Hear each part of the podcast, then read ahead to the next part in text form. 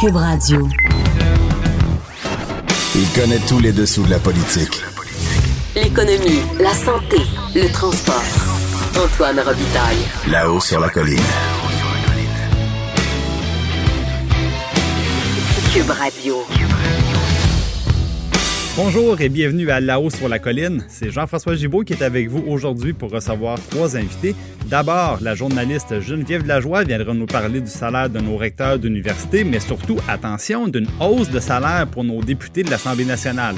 Ensuite, le coloré Guetta Barrette viendra nous parler de sa fin de semaine passée à légiférer parce qu'il y avait baillon. Est-ce que nos tarifs d'électricité vont monter ou descendre? C'est ce qu'on verra avec lui. Et surtout, il nous parle du salaire de ses anciens collègues médecins. En terminant, le député de Bonaventure du Parti québécois, Sylvain Roy, viendra nous entretenir de la crise du caribou forestier. Là-haut sur la colline. La politique autrement dit. Cube Radio. Je m'entretiens d'abord avec la vadrouilleuse Geneviève Lajoie de notre bureau parlementaire. Bonjour Geneviève. Bonjour. Donc aujourd'hui, on parle salaire. On parle euh, gros salaire d'abord, donc du salaire de euh, nos recteurs d'université. Et, là, c'est quand même surprenant. On, parle, je voyais ça matin dans, ton article, on est à pratiquement trois fois le salaire du premier ministre pour euh, Madame la rectrice de l'université McGill. Tout à fait. Alors, un, un salaire quand même de 500. Excusez-moi, 544 234 dollars. On parle du salaire de base, plus euh, eux autres, ils, appellent ça des, avantages sur la rémunération. Mais c'est donc le, traitement imposable, le total, c'est donc 544 000 dollars que reçoit euh, la rectrice de McGill, Suzanne Fortier. Euh, alors que le premier ministre, je vous rappelle, il fait, il fait par, par année, cette année, 196 000 dollars. C'est ça, un peu moins que 200 000. Et là, et dans, dans le cas des recteurs, euh, est-ce que ça comprend la, la voiture de fonction puis des, euh, ces choses-là? Parce que évidemment, il y, a, il y a le salaire de base, mais dans les autres avantages, on a quoi là-dedans? Ça comprend pas ce que j'ai calculé, ça ne comprend pas donc les allocations et les frais remboursés. Euh, C'est-à-dire, par exemple, euh, une rectrice qui, qui irait, euh, je sais pas, en voyage en France euh, pour euh, aller recruter des gens ou, dans ce cas-là, bien sûr, elle se fait rembourser ses frais de voyage parce que c'est dans le cadre de ses Voilà. fonctions. Et là, c'est pas inclus dans. Ça, c'est ces pas tout, inclus. voilà. Et dans les allocations, en tout cas, j'ai pas pu le calculer, j'ai pas pu le mettre dedans parce que euh, c'était pas euh, ce que- qu'on considérait comme des frais imposables. Mais dans les allocations, il n'y a pas de détails. Fait que je sais pas, on, on ne sait pas quelles sont euh, les allocations en question. Donc, il peut y avoir beaucoup de choses là-dedans, mais bon, c'est pas détaillé. Mais il pourrait donc y avoir une espèce d'uniformisation de l'information donnée par les universités. Le ministre pourrait exiger ça. Ben déjà, je vous dirais que pour les avoir étudiés d'année en année, ça s'est beaucoup amélioré. OK. Donc, dans les premières années, même comparer les chiffres du salaire de base, c'était très, très complexe parce que euh, je- chacun arrivait avec sa méthode comptable. Tandis que maintenant, il y a quand même des règles. Alors, tu as le on salaire peut de comparer base. des pommes avec des pommes. Exactement. Donc, Puis- on, on est capable de faire un comparatif entre les salaires, entre, entre les recteurs eux-mêmes. OK. L'autre élément qu'on remarque tout de suite, c'est les, les, les, dont la rémunération est beaucoup moins élevée dans le réseau de l'Université du Québec. Ça, ça c'est le, le gouvernement qui fixe les salaires, je vous rappelle. Et donc, pourtant, des grosses universités comme l'UCAM, la rectrice gagne beaucoup moins, euh, moins de la moitié que ce que Ben gagne ouais, voilà, la rectrice moins de de, la McGill. Et, et moi, ce que, ce que je remarque, c'est qu'on dit que les autres, ce sont des universités dites privées. Et là, je le mets À en- Chartres. Je les mets, à- oui, à Chartres, voilà. Je le mets en guillemets parce que euh, à Chartres ou pas à Chartres, là, le deux tiers de l'argent, le deux tiers des budgets de fonctionnement vient du gouvernement. Tout à fait. Alors, comment on peut se comporter comme si on était entièrement privé puis qu'on se finançait toute seule? C'est complètement faux. Le deux tiers vient du gouvernement. Et oui, évidemment, tout le monde euh, est d'accord pour respecter une indépendance académique, une indépendance philosophique, mais l'indépendance financière, là, ça n'existe pas. Donc, euh, c'est c'est spécial de voir que ça ouvre la porte à des, des, des je dirais, des, des explosions de salaire qui sont beaucoup mieux contrôlées dans le réseau des UQ. donc. Oui, puis ça fait plusieurs années que, que, cette, euh, que cette situation-là est dénoncée, justement, cette disparité de traitement, deux poids, deux mesures entre les universités à Chartres et les universités euh, du réseau de, de l'UQ. Mais bon, jusqu'à maintenant, il n'y a personne. Euh, je me souviens que le précédent gouvernement libéral avait déjà euh, envisagé de euh, revoir justement peut-être même les salaires des recteurs et du, personnel de direction des, du réseau de l'UQ à la hausse, mais finalement, il n'y a jamais rien qui a été fait jusqu'à maintenant. Mais parlant de salaire, euh, justement, salaire des députés, euh, on le sait au Québec, les députés sont moins bien payés qu'à Ottawa, par exemple, et ça fait longtemps qu'on tergiverse parce que l'idée, c'est qui le premier va demander une augmentation de son propre salaire. Et là, évidemment, on est tout le temps un petit peu sur une patte parce qu'on sait que c'est délicat devant les électeurs de dire moi, j'augmente mon salaire. J'augmente pas nécessairement ce qui reste dans vos poches, mais moi, mon salaire, je l'augmente. Ah. Donc, je, fais un petit, euh, un petit retour en arrière rapidement. Donc, la CAQ dans l'opposition à l'époque, c'était opposé à une première tentative qui venait du gouvernement libéral puis du rapport Le Rue Dubé. Donc, la CAQ avait dit non. Après ça, euh, changement de gouvernement, la CAQ arrive au pouvoir et là, le gouvernement fédéral a dit il y a une partie là, des allocations de députés qui va devenir imposable. Je résume encore ici parce qu'on n'a pas beaucoup de temps. Ce qui arrive, c'est que les députés ont plusieurs allocations, des remboursements de dépenses, sauf que dans certains cas, on n'exige aucune preuve. C'est comme un montant conditionnel bon qu'on offre comme ça aux députés. Puis là, le fédéral avait dit ben, deux choses. C'est ou bien vous produisez vos factures comme tout le monde, puis ça sera un remboursement non imposable, ou bien vous le faites pas, puis ça sera imposable. Alors, si je me trompe pas, les députés ont dit bon, on fera ni une ni l'autre, on va augmenter notre salaire. Et ça, c'est rentré en fonction. Problème, évidemment, ça, c'est comme un ajustement. Et là, un petit, petit scoop que tu as pour nous aujourd'hui, c'est que là, on arrive, c'est la bonne fois, si je comprends bien. Parce qu'encore une fois, la dernière journée de la session, il y a eu un dépôt. Oui, il y a eu un rapport. Donc, les élus dans le bureau de l'Assemblée nationale, qui est euh, là où sont représentés tous les partis à l'Assemblée nationale, euh, ils se rencontrent euh, quelquefois une fois par semaine, deux fois par semaine, tout dépendant du menu. puis, et là, eux autres, ils ont, ils ils réfléchi à la question et ils sont, sont arrivés à la conclusion évidente, de toute façon, à, la, à la base, qu'il fallait un comité indépendant pour se pencher sur les conditions de travail des élus. Donc, euh, ça a été déposé la dernière journée de session, euh, comme, comme tu disais. Et puis, il se donne quand même jusqu'au 20 février prochain euh, pour adopter un rapport final là-dessus. Et donc, à ce moment-là, ils vont devoir adopter, un, créer un comité, nommer des gens, trois à cinq personnes, soit des anciens juges, des anciens élus, qui, qui... On appelle ça un comité indépendant mais c'est bon, relativement. C'est eux qui vont les nommer, là. Ils vont les nommer, puis ça peut être des anciens députés, donc. Exactement. Et puis la question, euh, je, je, allée un petit peu aux nouvelles, et euh, ce, qui, ce qui achoppe encore dans les discussions entre les partis politiques à l'heure actuelle, c'est justement cette, est-ce que ce comité-là, le rapport de ce comité indépendant qui va être mis sur place pour étudier les conditions de travail des élus, est-ce que, est-ce que son rapport va être exécutoire? Ou est-ce que ça se recommence en ce hmm. moment et les élus auront leur mot à dire? Parce que je vous rappelle l'ancien euh, rapport d'un comité indépendant qui avait été présidé par euh, l'ex-juge euh, Lheureux Dubé en 2015 avait accouché d'un rapport qui disait oui, faut augmenter un, petit peu le salaire des élus tout en diminuant certaines allocations. Mais il y avait aussi une autre conclusion de ce rapport-là, c'était de mettre fin aux primes de départ. Mais ça, on l'a fait. C'est ça. Mais on, on, a pris une, mais fin au, prime de départ, pardon, qui, pour les, les, députés qui, partent en qui cours. en cours de route. Exactement. ça, c'est une bonne amélioration. Ça a été fait. Ça a été fait, mais donc, ils ont pris une partie du rapport. mais l'autre, l'autre partie, qui était l'augmentation du salaire, ça, ils l'ont pas fait parce que, et à l'époque, le ministre euh, libéral, Jean-Marc Fournier, disait parce que la population, c'est très dur de faire passer ça dans la population pour un gouvernement. Et là, finalement, la CAQ, à l'époque, avait, avait, avait, bloqué tout ouais. donc, la solution, on le sait maintenant, ça passe par un comité indépendant. Et le mois de février, là, avec les vacances des mm. fêtes qui s'en viennent, c'est demain matin. Alors, Geneviève, je compte sur toi au mois de février. Est-ce que le comité va nous donner une grosse, une petite augmentation de salaire? On s'en reparle au mois de février. Le 20 février, je serai là. Merci beaucoup, Geneviève Lajoie. Merci. Là-haut sur la colline. Une entrée privilégiée dans le Parlement. Cube Radio. Donc, euh, on reçoit maintenant avec plaisir euh, le député euh, Guetta Barrette qui va venir nous parler de sa fin de semaine un peu spéciale. Bonjour, M. Barrette. Bonjour. Donc, vous, samedi, vous étiez donc en train de légiférer au Parlement. Voilà. Alors, le fameux baillon sur la loi 34 qui va faire en sorte que les gens vont payer plus cher qu'ils ne le devraient. Bon, ça, il faut mettre un peu de, mise en contexte. Monsieur Barrette, je refais un petit peu l'histoire. Vous, vous, me direz si on a, on a un peu la même version.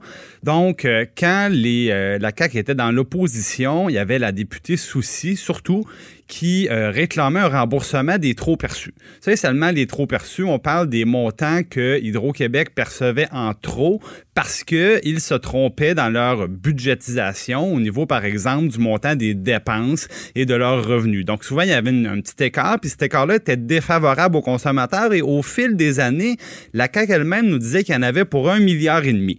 Donc, M. Legault, est, dans l'opposition, se demandait un remboursement. Bon, en campagne électorale, il a un petit peu arrêté d'en parler. Bon, il nous dit que c'était pas dans mon cadre financier élection, ils arrivent au gouvernement. Au début, on dit ben non, on va pas rembourser, mais finalement, ils disent ah, ben finalement, on va rembourser, puis ça donne le projet de loi 34. Maintenant, M. Barrette, la question est la suivante quel est le lien entre les trop perçus et le projet de loi 34 Ben, le projet de loi 34 est censé être le projet de loi qui euh, rembourse les citoyens. Alors, ça fera pas ça. Ça, c'est la première chose. S'il avait voulu rembourser, il vous aurait envoyé un chèque. Il l'a pas fait. À la place, il gèle. Ça aurait probablement déjà été gelé parce que, vous savez, les tarifs là d'Hydro-Québec, euh, déterminés par la régie, c'est en fonction des dépenses prévues l'année d'après par Hydro-Québec. Hydro-Québec, dans son plan là, pour les cinq prochaines années, a aucun développement. Il n'y a pas de barrage, il n'y a pas d'éolienne, il n'y a rien. Donc, il y a fort à penser que la régie, qui, elle, est un peu comme un protecteur du citoyen, aurait mis ça à zéro, même une baisse de tarifs. Mais maintenant, Et vous là, dites qu'il n'y aura, pas de, aura pas de remboursement. Je pense que M. Barrette, il, faut quand même dire que normalement, je crois qu'on chaque consommateur devrait avoir quand même quelques dizaines de dollars là, pour euh, au début de l'année prochaine. Là. Mais sauf que c'est pas vraiment pour des, des trop perçus. C'est ce qu'on appelle le compte d'écart, je pense. Je sais pas si vous pouvez nous expliquer ça. Oui, puis la meilleure là-dedans, c'est que quand vous allez voir les états financiers cumulé d'Hydro-Québec, dans la catégorie compte d'écart, il n'y a pas 500 millions. Il n'y a même pas 150 millions. Elle existe, cette donnée-là est publique. Il n'y a même pas 150 millions là-dedans. donc, quand on nous dit que c'est 500 millions qu'on va rembourser, donc vous nous dites que ça ne sera pas 500 millions, ça va être beaucoup moins que ça. Ben, c'est-à-dire que vous allez avoir le gel. Lui, il calcule le gel en même temps. C'est ça qu'il fait. Ah, il additionne les deux. Okay. le gel, là. C'est pas un remboursement. Bon, puis là, maintenant, ça va être l'inflation. Mais là, on parle de l'inflation générale qui n'a qui, qui pas nécessairement directement à voir avec l'évolution des coûts d'Hydro-Québec, comme on, on, vient d'en parler. Mais là, je voulais savoir, M. Barrett, moi, là, comme bien des gens, là, euh, je peux vous dire que moi, mon samedi, je ne l'ai pas passé à écouter l'Assemblée nationale. Alors, je, je, voudrais que vous nous expliquiez un peu. Il y a eu des changements de dernière minute d'apporter au projet de loi. Qu'est-ce qu'on est venu changer comme ça, un peu à la dernière, à la dernière seconde? Ben, euh, je vous donne un exemple. Ça, c'est à se rouler par terre. Alors, le, le, gouvernement a dit, François Legault en premier, il dit, euh, on a fait 100 heures. En réalité, on pas fait 100 heures, là. Euh, sur les 100 heures, il y en a 68 d'études détaillées et il y en a 32 où on a entendu les groupes concernés. Il faut bien les entendre, les citoyens puis les groupes, là. C'est comme si on avait fait ça pour rien dans la bouche de François Legault. Ensuite, dans les 68 heures, regardez bien ça, là, ça c'est la meilleure de toutes. On a passé 12 heures sur, nous, là, on a demandé à ce que la régie, comme d'habitude, vienne établir le tarif L. C'était un article de, sa, de, de, la loi, de l'article 2. Ouais, donc ça, c'est les tarifs pour les, les, gros, euh, les grosses entreprises, les entreprises. industrielles, là, les, les, alumineries, voilà. des choses comme ça. Alors, on, on, dit, non, non, non, non, on va, on va, on va conserver le rôle de la régie parce qu'on comprend que la loi 34 enlève le pouvoir de la régie. On a dit non, la régie a fait une bonne job, il n'y a personne qui a démontré qu'elle faisait une mauvaise job. On va garder le rôle de la régie. On a fait ça pendant. La ministre a dit non, non, non et non pendant à peu près sept ans. Fait que là, on a fait quelque chose de mitoyen. On a dit la régie va au moins conseiller. Non, non, non, non et non pendant cinq ans. Au total, 12 heures, il arrive en plein milieu de la soirée avec un amendement surprise. OK, la régie va faire, euh, va déterminer le tarif. Alors, le, François Legault, là, il nous reproche d'avoir passé du temps, puis là, vous avez un ministre qui passe 12 heures sur 68 à dire non à une affaire, puis lui-même l'amène un amendement dans le baillon. Faut-tu assez rire du monde, rien qu'un peu, là? Euh, Monsieur Barrette, je voulais rapidement vous entendre. Christian Dubé, ben, qui est votre vis-à-vis ministériel du côté du Trésor, a demandé à ses collègues de déposer des plans stratégiques. Ils ont tous fait ça la semaine passée. Euh, c'est pas une mauvaise chose, parce que dans le fond, ce que M. Dubé dit, c'est je veux avoir pour chaque ministère des objectifs chiffrés. Donc, euh, votre performance, des indicateurs de résultats. Puis il dit, euh, si après ça, vous ne livrez pas la marchandise, il a dit ça sur nos ondes, ben euh, il y en a qui pourraient perdre leur job de ministre. Alors, ma question pour vous, très rapidement, M. Barrette, c'est qui le premier qui va perdre sa job? Euh, ben, ça va peut-être être euh, le premier ministre. Euh, Ah, mais le premier ministre n'a pas déposé, je pense, de plan stratégique, si je ne me trompe pas. Non, hein, c'est ça. C'est, euh, toujours, toujours intéressant. Et ce qui est intéressant là-dedans aussi, c'est que c'est pas rétroactif. Hein. On, on a des objectifs, on l'a pas fait en arrivant. Ah, mais là, il aurait fallu congédier des ministres libéraux, là, M. Barrette, c'était rétroactif. là. Regardez, je, vais- je- je vais vous donner, je vais vous dire le problème avec ça. Il y a, de- il y a de deux problèmes. Le premier, c'est que c'est pas lui qui décide de qui est ministre. Là. Il peut pas dire ça comme ça. Non. Mais le problème principal, il est ici. Je vais vous donner un exemple flagrant. Quelle est la seule ministre qui n'a pas déposé ses objectifs? Je sais La pas. ministre de la Santé. La Ah. ministre de la Santé. Alors, on, on- alors et, et on a vu des documents circuler, là, ils sont... Mais pas ça, ça va venir au mois de janvier, M. Barrette, euh, ou bien... C'est pas trop là, ça, regardez, Ah. c'est comme son plan, là, c'est comme son plan sur les préposés. On l'a pas eu, son plan avec les préposés. Ça, c'est un objectif, ça. On l'a pas. Elle l'a pas déposé. On- C'est la dernière question qu'on a déposée, qu'on a posée à la fin du barion à minuit 10, là. Elle l'a pas déposé. Son plan pour les, euh, elle a déposé d'autres choses, par exemple. Le danger, il est ici. Je vous explique. Est-ce que les ministres, est-ce que les ministres vont réduire leurs objectifs pour être sûrs de rentrer dedans? Je vais vous donner un exemple patent. Il est maintenant, la ministre de la Santé a déposé un document là, qui dit que maintenant, son objectif de taux d'inscription des citoyens à un médecin de famille, il vient de passer de 95% à l'arrivée au 1er octobre 2018 à maintenant, avec l'affaire de M. Dubé, à 85 Je voulais, en terminant, vous entendre, M. Barrette. Évidemment, euh, au- au- autre grosse dépense dans notre portefeuille public, euh, justement, la santé. Euh, c'est ce soir que la Fédération des médecins spécialistes se prononce sur l'entente de principe là, sur venant de M. Dubé, justement, et Mme euh, Francaire. Euh, qu'est-ce, que, qu'est-ce que vous pensez qu'on peut, euh, qui sortira de là ce soir? Ben, si je vous dis que, si je vous dis que dans ce que vous allez apprendre ce soir, aucun médecin va voir sa rémunération baisser, qu'est-ce que vous allez dire? Ben, je vais dire que Christian Dubé euh, s'est fait rouler dans la farine. Ben, je vous le dis tout de suite, là, parce que moi, j'ai mes contacts du côté des médecins, là. Ce soir, vous allez constater qu'avec les mesures qui sont, que l'entente qui est signée, là, il n'y a pas un médecin l'année prochaine qui va baisser, sa, qui- dont la rémunération va baisser. Mais est-ce que l'enveloppe globale de rémunération des médecins sera réduite de 500 millions? Ben, l'enveloppe, elle, va être réduite. Parce que ça, c'est ce qu'on paye de toute manière. là. Moi, comme contribuable, c'est ce que ça me coûte. là. Euh, euh, oui, mais sauf que le, premier ministre s'est fait élire sur la base du fait que les médecins gagnaient trop. Alors, à un moment donné, il faut se brancher. Là. Alors, le- le- l'enveloppe globale va baisser pour une raison bien simple. C'est parce qu'il y a des sommes qui n'ont pas été utilisées. C'est juste ça. C'est Ah. comme si vous étiez un employé euh, avec un salaire, a un bonus à fin d'année, vous n'avez pas votre bonus. Alors, Mais ça, une des façons de le savoir, M. Barrette, c'est regarder un petit peu le, le taux d'adhésion là, qu'il y aura à cette entente-là. Votre prédiction, c'est quoi? 90% 90% Bon, ben, à, à Ben oui, 90 à 90 j'ai l'impression que le salaire baissera pas beaucoup, effectivement. Il baissera pas. Mais ça, c'est-. C'est ce soir. euh. C'est ce soir qu'on va, euh, qu'on va pouvoir tirer euh, un trait final là-dessus et savoir si on a une entente ou pas. Un gros merci, M. Barrette, d'avoir été avec nous. Là-haut sur la colline. La politique autrement dit. Cube Radio. Je reçois maintenant le député de Bonaventure et critique du Parti québécois, notamment sur les questions de faune et de forêt, M. Sylvain Roy. Bonjour, M. Roy. Bonjour, M. Gibault. Euh, Monsieur Roy, euh, hier est tombée une, nouvelle un peu spéciale, c'est-à-dire que après euh, des mois et des mois passés à réfléchir sur comment mieux protéger le caribou forestier, parce que du côté du secteur sud du Québec, il en reste très peu, ben on apprend que le gouvernement fait un peu volte-face puis décide au contraire d'éliminer des, mesures de protection administrative qui visaient trois territoires là, au Saguenay-Lac-Saint-Jean pour ouvrir ça à l'industrie forestière. Qu'est-ce qu'on doit comprendre de cette nouvelle-là? Ben, premièrement, le gouvernement ne respecte pas la loi. C'est écrit dans la loi de l'aménagement et du développement durable de la forêt. On doit prioriser la protection écosystémique. Je pense qu'un autre de, vos intervenants l'a mentionné. Euh, écosystémique, ça veut dire euh, il faut protéger le système et toutes les espèces qui peuvent y vivre pour permettre une diversité écologique, ce qui euh, ce qui est bon augure pour, euh, je dirais, pour euh, l'environnement puis la protection de notre patrimoine collectif. Parce que le caribou, là, c'est un patrimoine collectif, ça appartient à tous les Québécois. Et à partir du moment où on est en danger, on attaque le patrimoine des Québécois.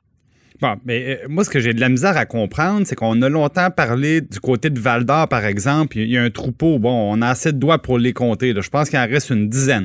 Et là, l'ancien gouvernement libéral, le ministre Blanchet à l'époque, à un moment donné, il a jonglé avec la, possibilité de les amener au zoo. Puis là, finalement, dit, ah non, c'est pas une bonne idée. On va pas les amener au zoo, on va les laisser là. Mais on va voir comment on va les protéger. On change de gouvernement, les réflexions recommencent. On, on commande des avis, on fait des consultations, on assoit l'industrie forestière avec les gens de la protection de la faune. Puis finalement, on, nous dit qu'on fait rien. Alors, j'ai trouvé ça particulier, moi, d'entendre des gens dire c'est peut-être pas les politiciens le problème. Moi, je pense qu'il faut garder juste un étage en dessous au niveau des hauts dirigeants du ministère. Est-ce que vous êtes d'accord avec euh, les personnes qui font ce reproche-là au ministère? Vous soulevez un enjeu extrêmement important. Euh, le pouvoir des ministres à l'intérieur des ministères. J'ai souvent l'impression que les ministres deviennent des porte-paroles des sous-ministres.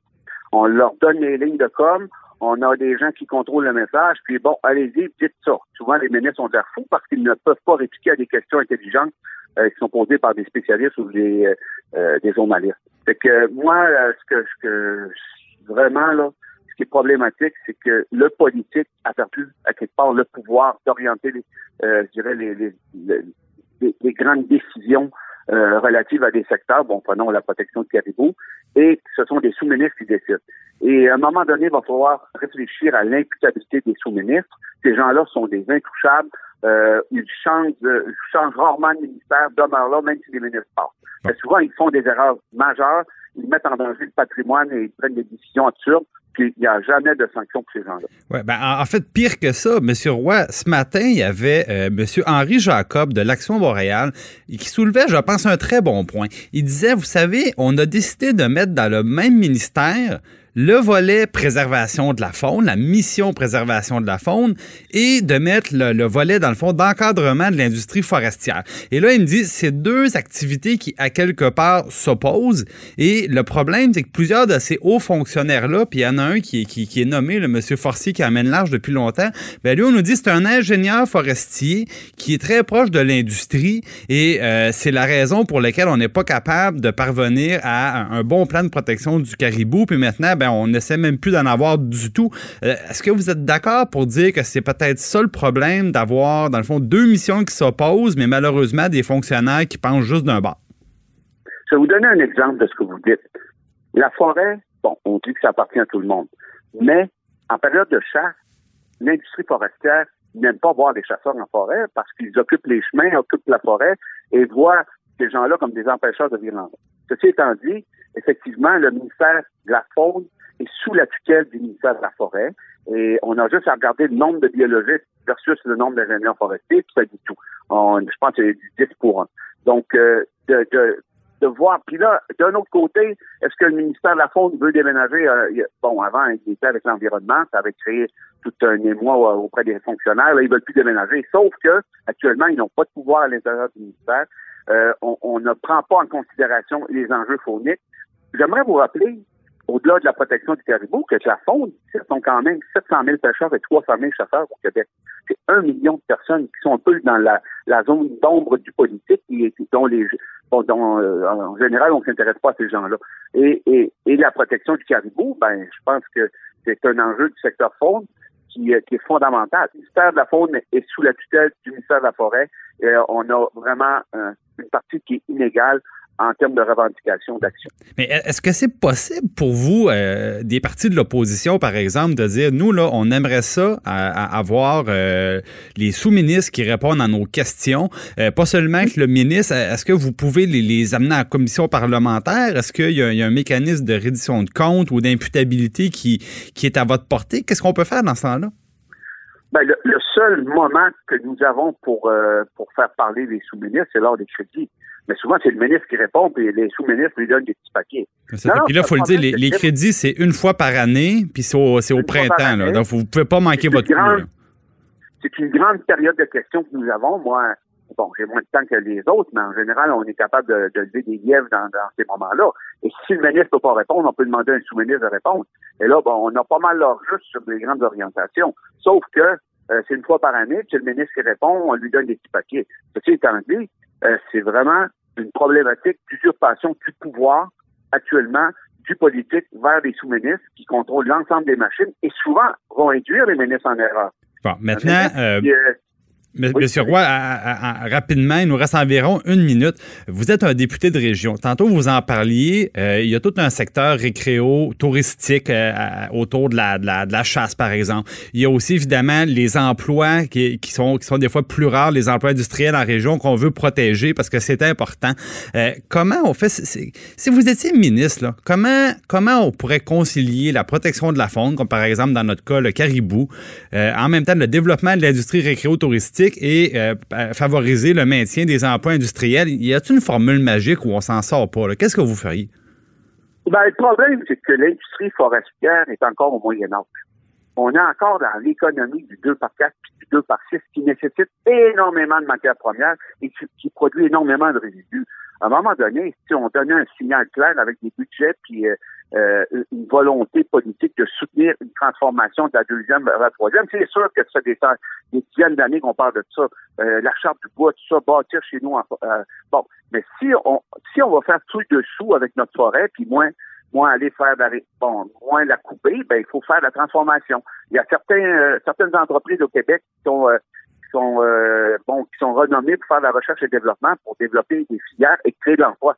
Mais l'emploi, c'est pas un problème parce que actuellement, il y a une pénurie de travailleurs dans à peu près tous les secteurs. Fait que les emplois sont, sont, sont assurés, mais les grands consommateurs de bois actuellement, euh, bon, ben, c'est triste à dire, mais les grands propriétaires, les grands, le plus grand euh, transformateur de bois au Québec n'est pas de propriété québécoise. C'est eux, là, euh, de, de, de, couper des forêts à blanc puis de faire pression pour euh, aller dans des secteurs où le caribou est, euh, euh n'ont pas beaucoup d'attachement au patrimoine collectif qui est le caribou. Donc, que je vous dirais que les, les, citoyens, les meilleurs citoyens corporatifs en termes de, de business, de transformation de bois sont les Québécois. Bon, ben écoutez, monsieur Roy, c'est tout le temps qu'on avait, mais je retiens qu'il y a la période d'étude des crédits qui va suivre les fêtes, donc on, on compte sur vous pour poser ces questions-là.